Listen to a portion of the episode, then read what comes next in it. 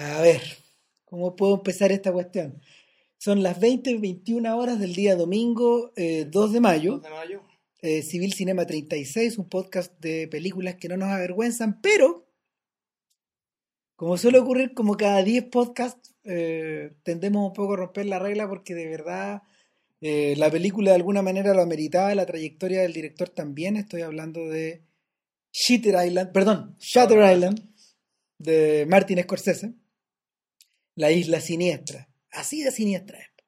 Eh, nada, mire, yo vengo del cine ahora de verla por segunda vez, aunque ustedes no lo crean, no sé, me, me, ¿cómo se llama? Me, me, sometí con mi amigo Claudio Núñez, que aquí va a estar como partner silencioso en esta ocasión. Eh, y nada, debo decir que la película se ve igual de grandiosa y igual de vacía que como se vio en la función privada. Señor Vilche. Ah. Bueno, hola, ¿cómo les va? Este, yo la película la vi hace una semana en la comunidad de discreción de mi hogar. Gracias, gracias al pirateo. Porque en principio no quería ir a ver la película al cine porque, bueno. Yo creo que hizo bien. Dado los comentarios que me llegaron. Y debo decir que eh, el, veredicto, el veredicto general que tengo de la película es que eh, yo la dividiría, en dos partes, eh, de una hora cada una. La película dura casi dos horas, un poco más de dos horas en rigor. Y debo decir que la primera hora es una película bastante digna y, y la segunda hora es un naufragio como si fuera un Titanic de plomo, eh, se hunde a una velocidad eh, tremenda y es bueno, y, para mí es una pena, en realidad más que, más que un bodrio, un bodrio de principio a fin, para mí es una, una película que por sí algo realmente muy grande, que terminó siendo muy fallido, muy lamentable y por razones que, bueno, me imagino que nos dedicaremos este podcast a hablar de eso, pero también hablaremos de algo que nos llamó la atención y que fue el motivo de que escogiéramos esta película para hablar. Es el tema de la, disparidad que, ha generado entre, de opiniones entre los críticos. Claro, porque hay gente que ha entrado a defenderla con todo. No sé, gente como Ascanio Caballo, Antonio Martínez, Antonio Martínez eh, y hay gente como yo, pónganle que, que de verdad, al menos por escrito, he hecho lo posible como por, por por poner todas las dudas que tenía sobre la mesa, pese a que en esta segunda pasada eh, yo tengo la sensación de que la película sale un poco mejor librada. Eh, pero ya vamos a entrar en esos detalles. Eh, de momento hay que decir que Shutter Island es una adaptación de una novela del mismo título de Dennis Lehane, el mismo escritor de Gone Baby Gone y de Río Místico. por lo mismo es una novela de ambientación bostoniana, tal como las dos anteriores, en este caso es una película de época, tiene un formato de bestseller y desde la entrada ya se sabía que era un bestseller que tenía una vuelta de carnero. Es decir, tenía una, tenía una entrada un tercer acto o un cuarto, perdón, una entrada al cuarto acto donde, donde la situación se daba vuelta. Eh, por esa misma razón, cuando yo estaba viendo, cuando yo estaba repasando el argumento, me di cuenta de cómo iba a ser el final. Entré a la película pensando que ese era el final, se me confirmó que era el final. Eh, y, y, nada, el, en el, a ver, esta es la historia de, esta es la historia de un Marshall, eh, Teddy Daniels, que en el año 54 viaja desde Boston con un compañero nuevo, Chuck, que viene de Seattle, a, viaja desde Boston a, eh, a Shutter Island, a la isla Shutter, eh, donde se encuentra un donde, donde uno de los, donde una de las, donde una de las personas que están tratadas en el asilo de Edgecliff eh, se acaba de arrancar y la gente la ha buscado y no saben dónde se encuentra. Ahora, Edgecliff es bastante particular, es una isla prisión, pero para criminales eh, que al mismo tiempo son casos psiquiátricos. En realidad es una especie de manicomio experimental, donde se se tienen separados hombres y mujeres y por otra parte los criminales más peligrosos, pero el principio que está detrás de este manicomio es básicamente que eh, la gente, más que ser curada con pastillas, con electroshocks o ese tipo de cosas, lo que realmente necesita es atención, ser escuchados, ser tratados como, como seres humanos.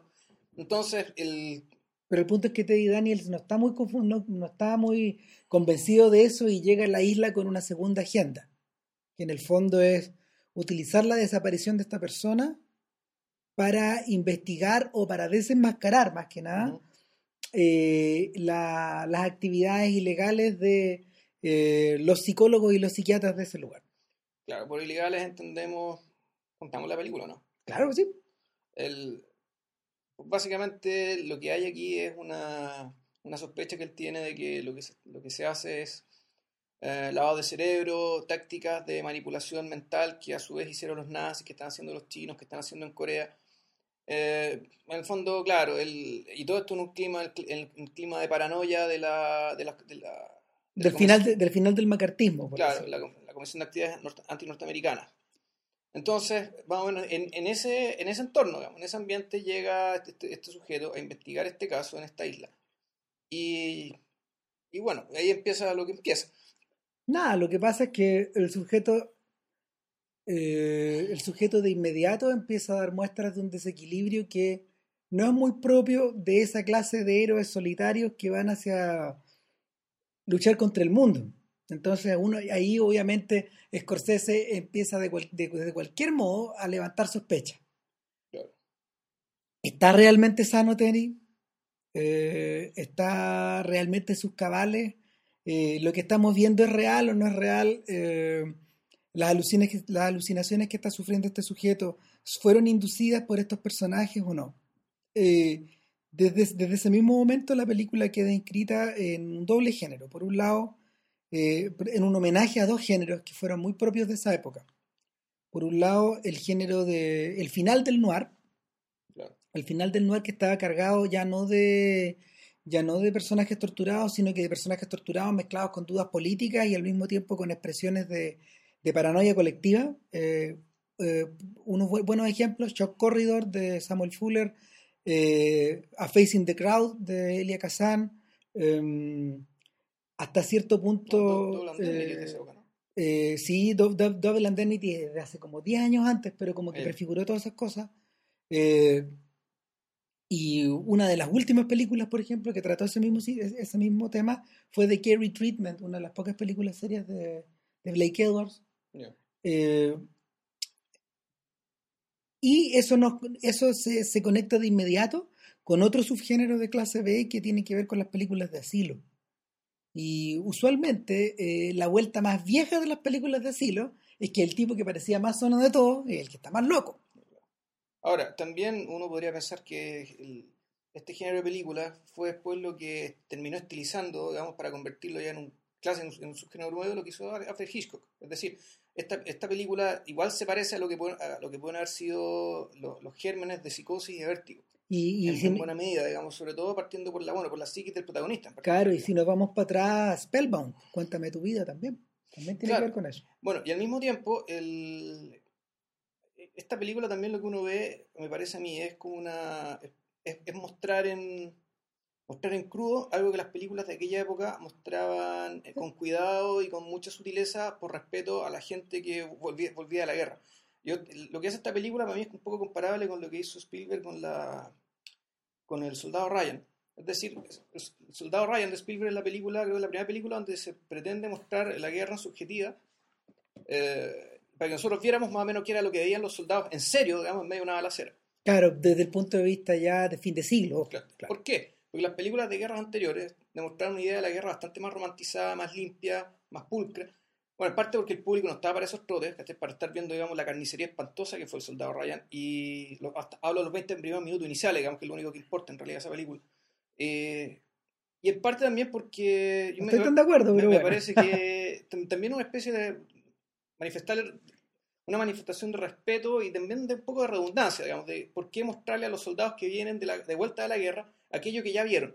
en el fondo, esta cuestión funciona en la medida de que toda esa experiencia ya se está olvidando. A propósito de eso, es interesante hacer el apunte de que probablemente esta sea eh, la única de las películas de Scorsese donde, donde el cineasta hace eh, manifiesta referencia a alguien perteneciente a la Greatest Generation, como la definen los gringos. La, la, generación gloriosa, la gloriosa, la, generación gloriosa La generación que fue a la guerra.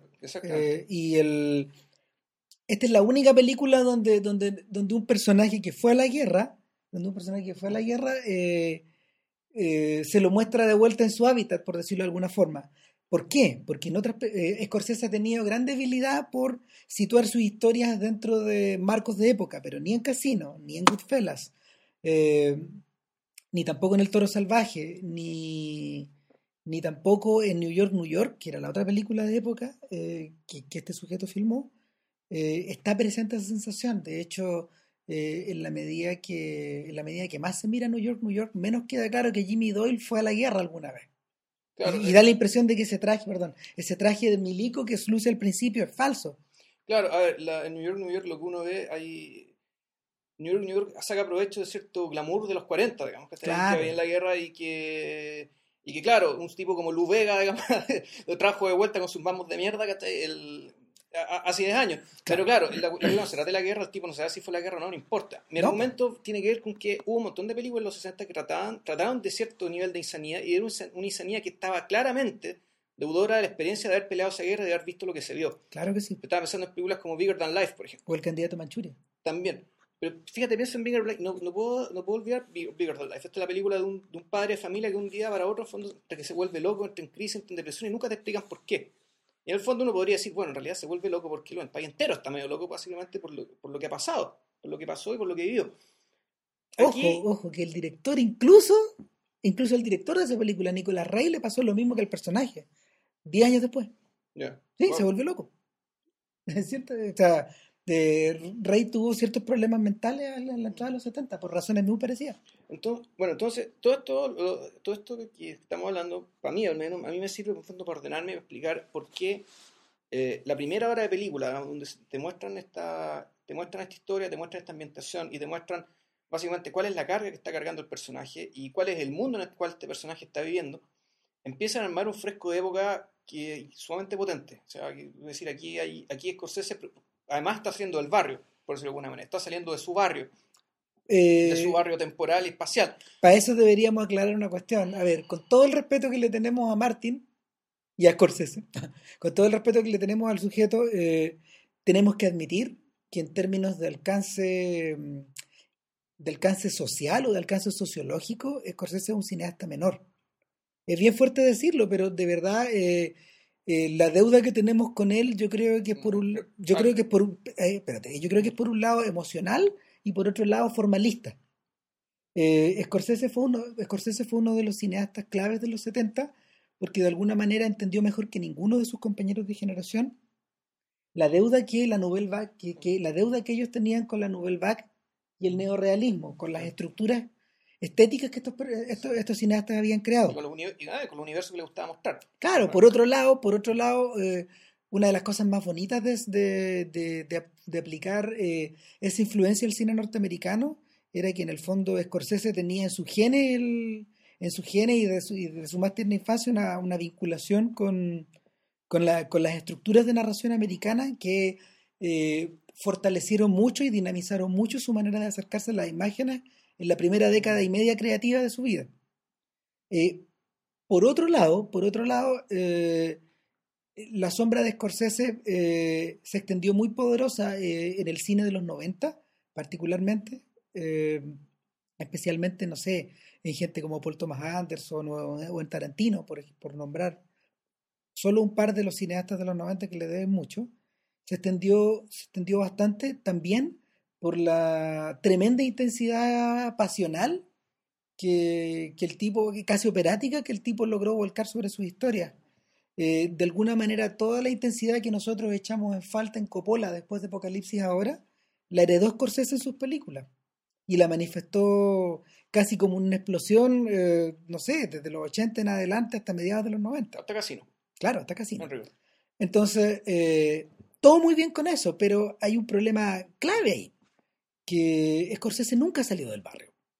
Todas sus películas, aunque describen grandes horizontes temporales, lo conversábamos el otro día con JP, el, el, el problema es que siempre están eh, radicadas en la, en la pequeña historia, en la historia chica.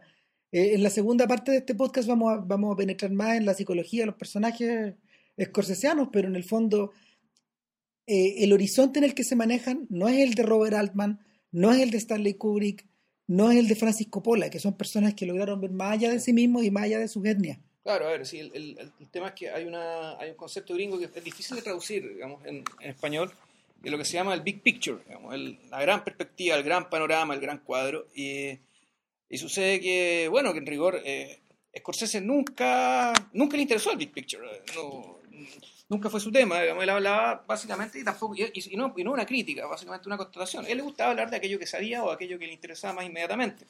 Es decir, los mafiosos de su barrio, la gente que conoció, el barrio que conoció, e incluso, bueno, cómo era el barrio que conoció hace 100 años, hace 150 años. Exacto. Eh, pero ¿no le llama la atención que nunca haya querido filmar una película coral, por ejemplo? Eh, en circunstancias que, a gente, que hasta gente como Clint Eastwood se ha abierto a la posibilidad de, crear narrativas donde varios personajes son los centros de la trama. El, el, de, alguna forma, de alguna forma Scorsese siempre se ha sujetado a su amor por las estructuras hollywoodenses clásicas, es decir, la estructura del, de los personajes principales versus los personajes secundarios. Eh, eh, eso, eso, por ejemplo, es más sorprendente que nunca en, en películas que donde, la interacción grupal debería ser más importante de lo que finalmente es, como en la última tentación de Cristo, por ejemplo, y en, Los Buenos Muchachos. Mm.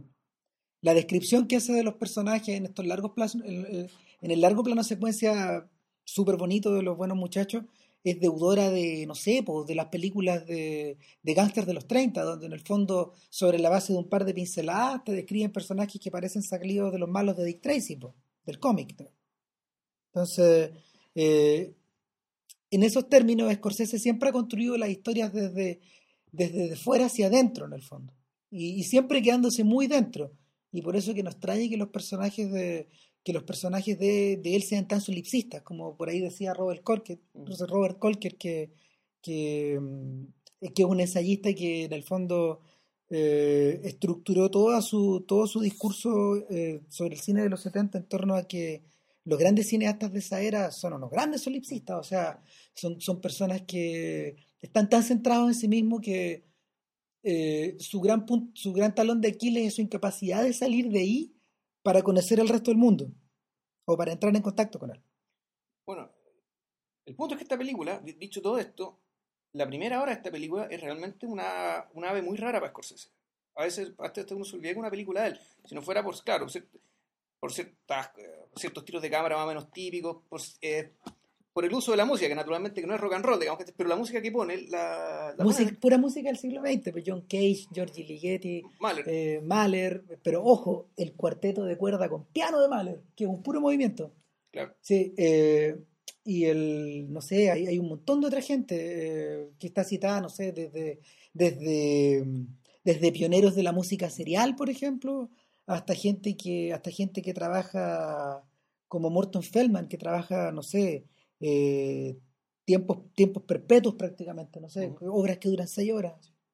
Claro, y a, y a la vez está el tema de, de, que vuelva a ser el barrio con el tema de la filmación de los sueños, que también es algo que es poco frecuente en él. Súper poco frecuente. La, la participación, digamos, la, la, proyección de la realidad digamos, en el subconsciente en Scorsese nunca fue algo importante, o sea, nunca fue algo que necesitó para explicar a sus personajes nunca fue eh, nunca eh, fue el escenario vamos de, su es que yo creo que historia. yo creo que de alguna forma eh, la psique de los personajes deformaba la realidad en las películas de Scorsese en la medida de que ellos se movían a través del espacio piensa en, piensa en la actitud que, que la actitud maniática que despliega el pintor Lionel Dobby en Life Lessons que, que en el fondo son los trazos que él pega sobre la superficie de ese cuadro enorme los que de alguna manera van deformando el, el mediometraje completo. Sí, bueno, claro, y, ahí la declaración de principio Walala, esta que hacía el personaje de Jack Nicholson, los principios de los infiltrados. Ah, claro. O sea, esto que la realidad no me, no me deforma, yo deformo la realidad. Exacto. Y, y, en el, y en el fondo es difícil no sentir a Scorsese hablando por detrás del sujeto. Sí, claro, al menos su pretensión. Este, bueno, vamos a la pausa. A la pausa. Nos vamos a la pausa.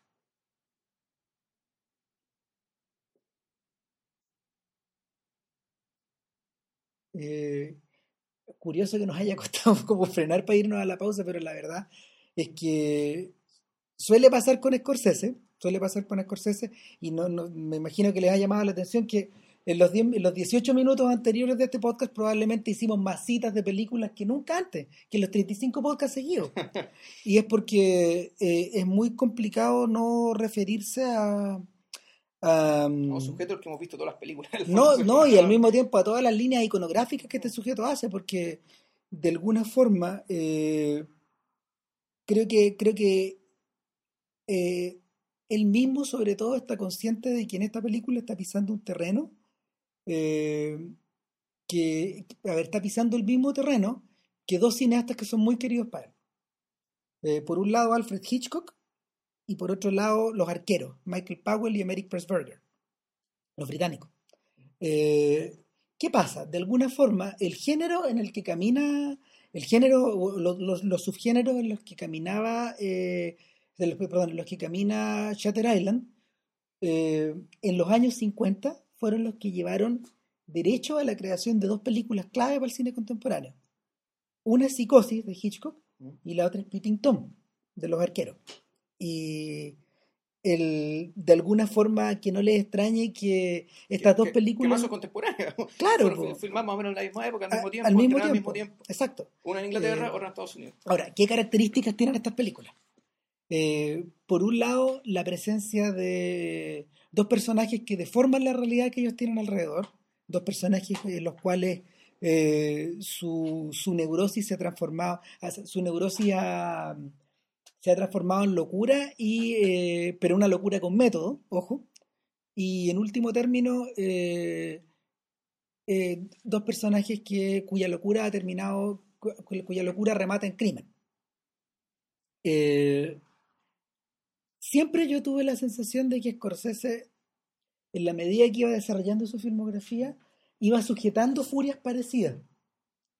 De alguna forma, de alguna forma, el, en, en Chatter Island, la presencia de la presencia de Teddy Daniels es como un poco, es, un poco la continuación de, del, del, personaje que, que hacía DiCaprio, Howard Hughes, en El Aviador. ¿Se acuerdan que la última imagen del aviador es la, es la de DiCaprio mirándose al espejo. repitiendo una frase. Claro. The Way of the Future. The Way of the Future. The, Way, of, the, future. La primera imagen de, de DiCaprio en Shutter Island es frente al espejo. No espejo. Que al mismo tiempo es una imagen muy querida para Scorsese, porque no sé, pues uno la ha visto en Después de Hora, uno la ha visto en El color del dinero, la vimos muchas veces en, en, Buenos Muchachos, y también está presente, por ejemplo, en su primer cortometraje, pues, The Big Shave. Ah, claro. Y el, el punto es, bueno, la historia de un sujeto que comienza a afeitarse y se empieza a sacar sangre. Hasta que queda completamente ensangrentado. Eh, y que tiene cierto parentesco con esta película también, de alguna forma. En cierta medida, en cierta medida, eh, Scorsese avanza más que nunca en la búsqueda de un personaje donde la desesperación lo define por sí, lo define en sí mismo. Teddy Daniels comienza la película desesperado y casi la acaba desesperado. A ver, el es un personaje que en realidad no cambia. No. En el fondo lo que lo define es un personaje que no cambia y al igual que la mayoría de los personajes de Scorsese sí, po. no cambian. No, es decir, lo que le pasa a las películas de Scorsese, eh, lo que pasa a, las, a los personajes de películas de Scorsese les pasa porque no cambian, se empeñan en seguir siendo ellos mismos, pese a que la realidad les dice claramente que no pueden seguir siendo sí mismos, que la contradicción entre ellos y su entorno es realmente insostenible. Piensen en Jake LaMotta, piensen en Ace Rosten, piensen en Newland Archer, piensen, en, el de, en el, ¿cómo se llama esto? En Henry Hill. Claro, piensen una y otra vez en todos ellos. El problema que tienen esos sujetos es que están enfrentados a, punto uno, una tremenda pasión que los lleva, que los lleva, no sé, a hacer grandes cosas, o los lleva a arriesgarse, o los lleva a soñar, o los lleva en último término, a crear cosas. Lo empuja a vivir un poco a, a llenar el mundo, a, llenarlo y, bueno, en la medida que ellos están perturbados, también a perturbar el mundo, a distorsionar el mundo en la medida que están locos, pero el tema es que el mundo es un, eh, lugar, digamos, para que, para que estas personas lo llenen. Y lo llenen en virtud de, su, bueno, de sus manías que en algún momento resultan ser incompatibles con el mundo que están llenando al mismo tiempo. Y sin embargo, ¿qué pasa al final? la sensación de derrota inminente o de, derrota, o de derrota anunciada o real o actual, claro, eh, em, cobra lo mejor de ellos mismos. Eh, de hecho, y en ese sentido, el, la, los dos grandes personajes que están separados de esa, un poco separados nomás de esa, de esa sensación, son por un lado el Dalai Lama en Kundun y Cristo en, en la última tentación de Cristo, pero mira, para la, para, la Semana Santa me sometí a la purga de ver la última tentación. Y, es una gran película. Gran película, gran, película. Y, y, especialmente comparada con Shutter Island, por favor. pero pero lo más sorprendente de la película eh, es la voluntad, eh, es, la, esta, esta, lucha de voluntades que, que el protagonista ejerce poco menos que contra sí mismo. O sea, de hecho, el gran autoflagelador de la historia es él. Y, y en último término, eh, hacia el final, hacia el final de la película, cuando ya eh, Cristo despierta de la última tentación y se entrega, no sé, a, a lo que venga. A la pasión. Y a lo que venga nomás. Eh, el, te das cuenta de que, de que en el fondo se rinde. Se rinde como no se rindieron los otros. Y, y el, en, el caso de, en el caso del Dalai Lama, el Dalai No, Lama... tal vez no. Alguien te podría decir que en realidad eh, debe haber sido al revés, que él, por- él fue fiel a sí mismo entregándose la piazón y que de haberse rendido habría seguido la tentación. Bueno, eso no lo dirían los cristianos y los señores de negro. Pero, Ah, no sé yo. Claro, pero, pero, pero en, el, en el corazón de la película, en el corazón de la película, ah, eh, subyace la subyace una lucha interior donde hay cosas que se pierden. Y en el fondo el eh, más consciente que nadie está Cristo de esa, de esa sensación. Y es por eso que, que Scorsese se gasta los 40 minutos que se gasta en la última tentación, en el, desarrollo de este, de este cuarto acto largo que, que, que dejó la escoba. Eh, ahora, en el caso de Chatter Island, el problema, el problema es que Scorsese parece, parece más encasquetado que nunca en, el, en la dificultad de poder desarrollar a, a placer una, una situación que está metida dentro de un género, es decir, dentro de convenciones. O sea, claro, a- a mí el problema que pasa es que lo que, lo que yo vi fue una película que, que en su primera hora empezó a crecer en, en nivel de dimensiones, eh, en- en- a nivel de ideas, de historia, de historias y de historia, eh, de alcance, y que en, el- en cierto sentido ya el género empezaba a importar muy poco. Eh, ya la película no sabía para dónde iba, no sabía de qué se trataba, tú sabías que te estabas metiendo, digamos, en algo que realmente era, era muy grande. Y en algún momento se toma la decisión de, tate, esto es una película de género, tenemos que terminarla como película de género porque básicamente me pasaron la plata para hacer esta película para que hiciera una película de género. Es decir, aquí hay algo bien triste, o sea, hay algo que... Trágico. la decisión que la decisión que fue convertir esta película en una película de género con una vuelta de tuerca que básicamente pretende dejar todo explicado para que el público lo entienda todo es una decisión que está hecha- que está tomada naturalmente antes de hacer la película Exacto, pues esto, esto es como al revés en el fondo. Cuando tú te metías, cuando tú te metís con un mastodonte de, no sé, de 70, 80 millones de dólares, como lo hizo en, en esta ocasión este hombre, eh, estáis condenado, estáis condenado a devolver la plata. claro entonces resulta que él en medio de la película vio que le estaba estaba creciendo un monstruo eh, en términos diría intelectuales de ideas cognitivos era un monstruo tremendo es un monstruo que para realmente terminarlo de una manera digna y a la altura de lo que estaba mostrando, esto tenía que convertirse en imperio, en la película de David Lynch, o en algo así. Sumergirse ya en lo inconocible, en lo inexplicable, en algo, eh, en algo inesperado, en algo que realmente, eh, en cierto sentido, empezara ya a borrar, eh, a borrar los parámetros. Son Y- películas que se pegan un salto mortal. Es decir, es como, es como el salto mortal que, que, que ya anunció Terrence Malick de, de- de- de decir que al hacer, por ejemplo, su nueva historia de Tree of Life, eh, va a mezclar eh, el, origen de lo- el, el origen de la vida en la Tierra con el destino de un, de un norteamericano medio de justamente de esta misma era, de 1950. Es decir, va a ser una película de dinosaurios mezclada con una película de la, de la era McCarthy. ¿Cómo? No sé, pero... O sea, ¿qué va a hacer? Claro. Claro, pero, pero de alguna forma el salto mortal está ahí. Claro. Ahora, lo que hizo. vuel- Vuelvo con el, ¿Por qué me gusta tanto el ejemplo Imperio? Porque Imperio es una película que eh, dice ya, yo me voy a meter en un mecanismo. ¿En qué mecanismo? Voy a meter en el mecanismo de la mutua relación entre la industria de la creación de las ficciones y la, y la realidad de la cual se nutre para tomar esas ficciones, pero al mismo tiempo la- aquella realidad a la cual conforma a través de esta difusión de ficciones que es la industria del cine en Hollywood. Es decir, por eso que está esta es una película polaca, es una película que se hace en Hollywood a partir de una película más antigua polaca, pero que al mismo tiempo resulta que esta película nueva de Hollywood está siendo vista por una prostituta polaca. Claro, o sea, Entonces, ¿qué te están mostrando? Aquí, te están, aquí están, están diciendo aquí, bueno, aquí hay una aquí el mundo está siendo conformado. O sea, yo lo que lo estoy mostrando ahora es la conformación del mundo a partir del registro audiovisual y de cómo cierta industria particular del entretenimiento se apropia de la realidad para transformarla en entretenimiento y, ese y la gente que ve ese entretenimiento cambia su día por él. ahora, si a mí me preguntan exactamente qué es Imperio, yo no diría que es una película.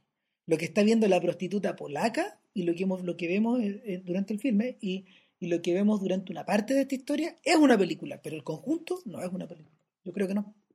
Y, por, por, qué, por, qué lo, por, qué lo, ¿Por qué lo digo de esa manera? Porque David Lynch eligió no hacerla como se hacen las películas americanas. Eh, Imperio es todo lo contrario de Shutter Island. Y lo, lo curioso es que ambos tuvieron el mismo periodo de producción y postproducción, que fue como dos años y medio. menos. Eh, pero, Pero en la lo- medida que se ve en el cine, te la dan, te la en DVD. Bueno, pero eh, bueno, es una película. En fondo se comercializa como las películas, está en el estante, el- en el mismo estante de película que ganó el blockbuster.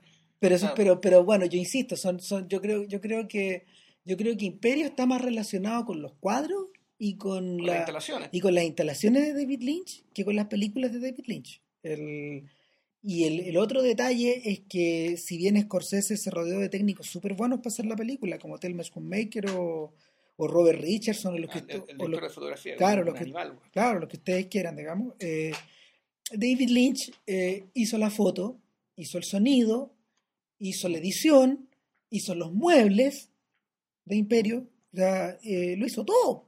Hizo la película en la casa. De hecho, en el DVD muestran el taller que tiene y es un ferretero este hombre.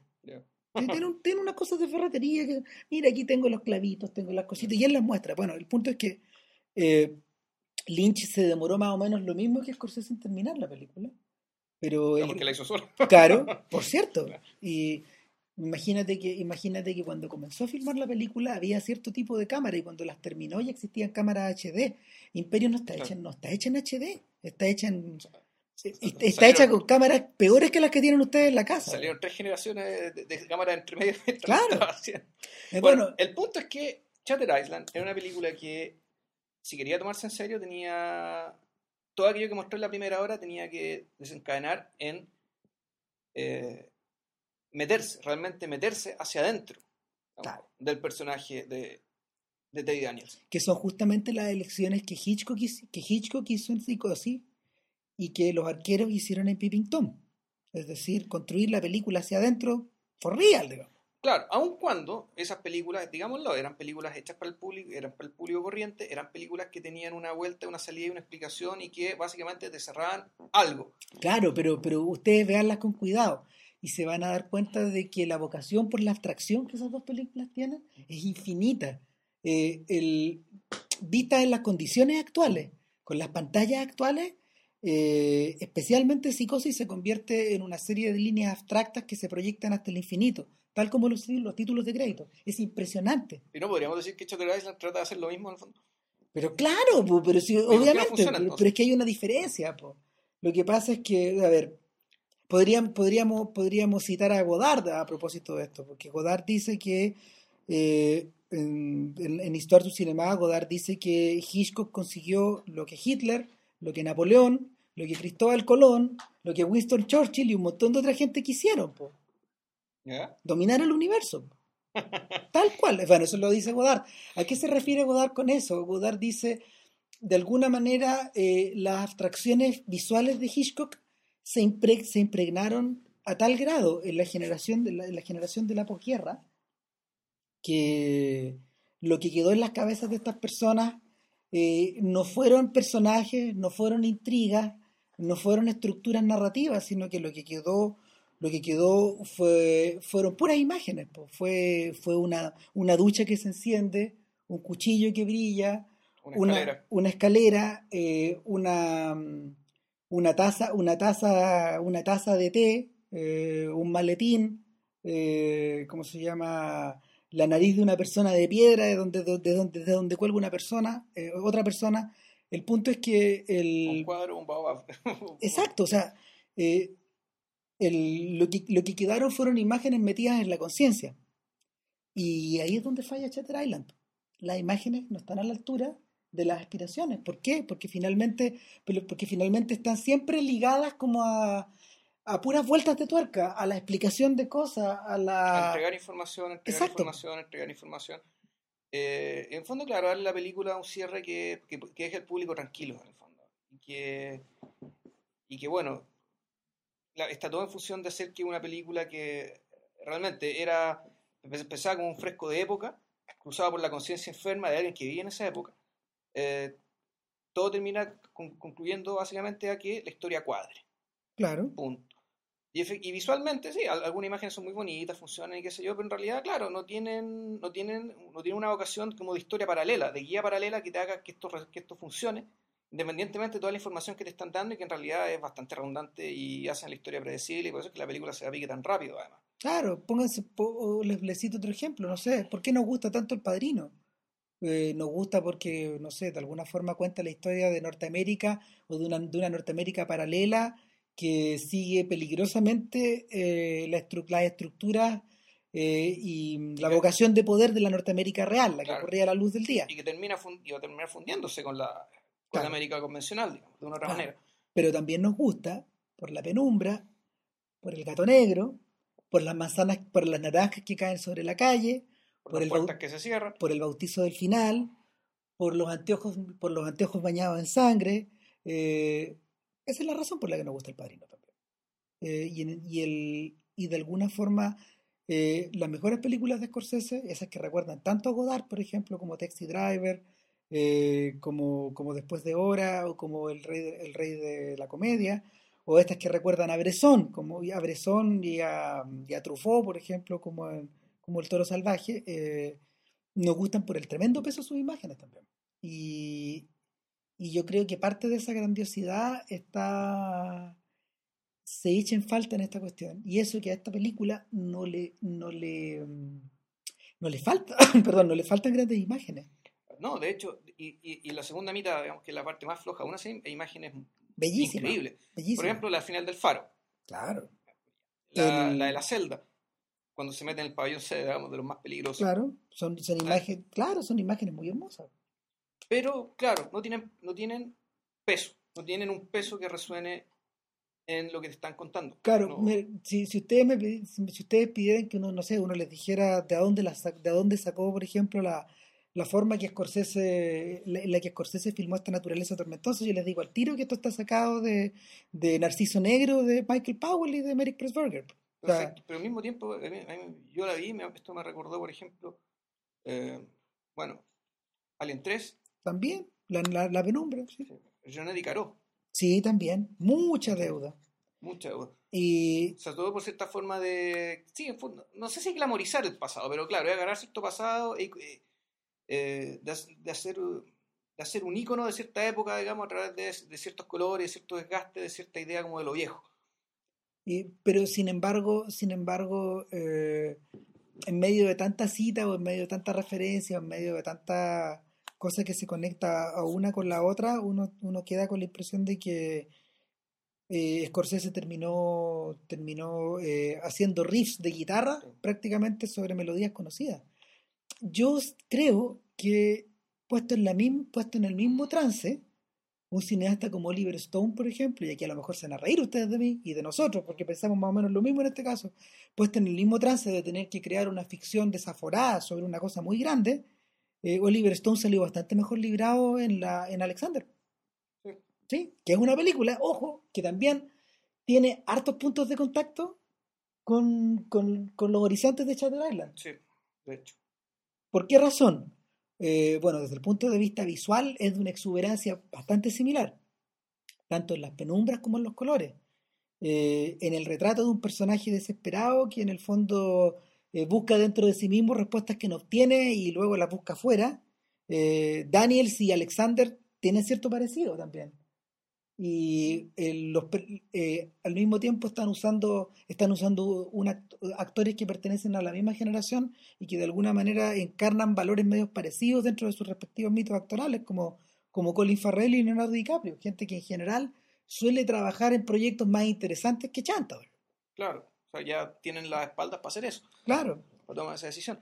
Ahora, el- una de las cosas que me llamó la atención de la crítica que defendió esta película era que dijeron que Scorsese por hacer esta película fue muy valiente. Hablando de la valentía de Scorsese al filmar esta película. Mm, Eh, yo la conclusión que llego en realidad es que fue bastante cagón, que en realidad lo que hizo fue una rendición. El tipo Sí. claudicó, eh, el, se rindió. la película le rompe el corazón a uno porque de alguna forma confirma esta idea vieja que uno tiene de que eh, el personaje que más se parece a, a Scorsese en su filmografía es Ace Rothstein, el, el personaje de De Niro en Casino, que en el fondo es la historia de un señor que es muy brillante, que rápidamente es descubierto eh, por la mafia en este caso y por Hollywood en el caso de Scorsese. Eh, ellos ponen su gran habilidad y su tremenda inteligencia al servicio de esta industria, de la industria del entretenimiento, Claro. Eh, de, la, Todo- de la industria del manejo, de la, de la ganancia y de la pérdida de los O sueños. sea, los grandes patrones ganan plata, el, el empleado de turno gana plata, prestigio y poder. Claro. Y, y ¿qué le pasa? Ustedes ya, ya vieron la película. ¿Qué le pasa a Rosten al final? Eh, lo pierde todo y queda reducido a seguir ganando plata para la mafia. A lo que empezó, pero ya en un, en un nivel, en un nivel más bajo en el escalafón. Pero, forrado claro, en plata, forrado en plata. pero con menos presiones. Y, y básicamente eh, exigiéndose la mitad de sí mismo y menos. Y así está Scorsese. Scorsese, efectivamente, aquí esta película el tipo se rindió, ya decidió que mejor ser un buen empleado de los estudios. De cuando en cuando le va a caer un Oscar, A lo mejor otro, a lo otro mejor más. otro. Y ese Oscar, y el Oscar que se ganó, en vez de hacer lo que hicieron los Cohen, es decir, eh, gastarse esa plata y gastarse ese respaldo en firmar algo realmente interesante como Serious Man, eh, Scorsese hizo Shutter Island. Ahí tienen, Y ahí está. Ganando hartas luquitas. Va a ganar, va a ganar, va a ganar lugar los empleados, pero. eh, y claro, pero una película que le ha gustado a cierta gente, pero claro, yo creo que Scorsese debe saber esto, Sí. esto es una farra, esto es una farra monumental. Porque la Eh, película por ser realmente muy grande y a ratos lo fue. Ese, en ese sentido, Scorsese, Scorsese está como que todavía no reacciona como le pasó a Coppola. Lo que pasa es que a Coppola, no sé, Coppola cayó en la depresión y en el tratamiento de litio harto más joven y, y aunque sus películas de ahora como Youth Without Youth y Tetro, que el pedazo que he visto de Tetro, digamos, no, no están ni de cerca a la altura de lo anterior, yo las respeto harto más. No son ni tan buenas, pero las respeto más. Bueno, ¿qué hace Scorsese ahora?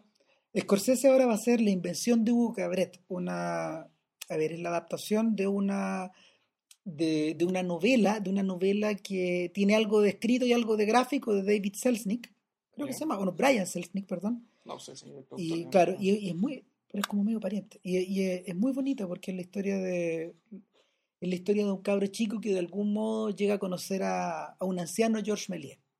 Ah, Y que dijo Scorsese cómo le iba a hacer en tres dimensiones. ah, Eso les puede dar una idea de, de que en el fondo el estupendo texto eh, puede ser convertido en otro tren eléctrico. ¿Y en documental en qué está? Scorsese está metido en varias cosas. Está, está- a ver, está terminando el documental de George Harrison, que sin duda le va a quedar estupendo, como todos los otros documentales que, que ha hecho esta última Mm. década, el del via- el su viaje en Italia, eh, el de la exploración del blues, que es muy bonito, el de Bob Dylan, que es estupendo, el de los Rolling Stones, que es extraordinario. Y bueno, está con eso y está trabajando en la segunda parte del viaje en Italia en un documental sobre el cine británico y además está trabajando en uno sobre el cine soviético. Mm, Sí, y nada, yo creo que ahí está el legado de este hombre. ahí está lo interesante ahora, al menos. Historial. Bueno, Bueno, algo que se salve, ¿no? sí, bueno, sería todo por hoy. Ya leímos bastante al pobre viejo y eh, para la otra semana supuestamente nos vamos con Osu, ¿no? Sí, por, fin y por primera vez vamos a comentar una película de Yasujiro Ozu. Vamos a partir, no sé, vamos a partir, que, que las patas de uno. Bueno, vamos a intentar, vamos a Mm. intentar penetrar en los misterios de Historia de Tokio. Una película para la cual, no sé, yo creo que somos unos patudos tratando de comentarla, así de buena. Ya, que estén bien. Nos vemos, chau. Chao.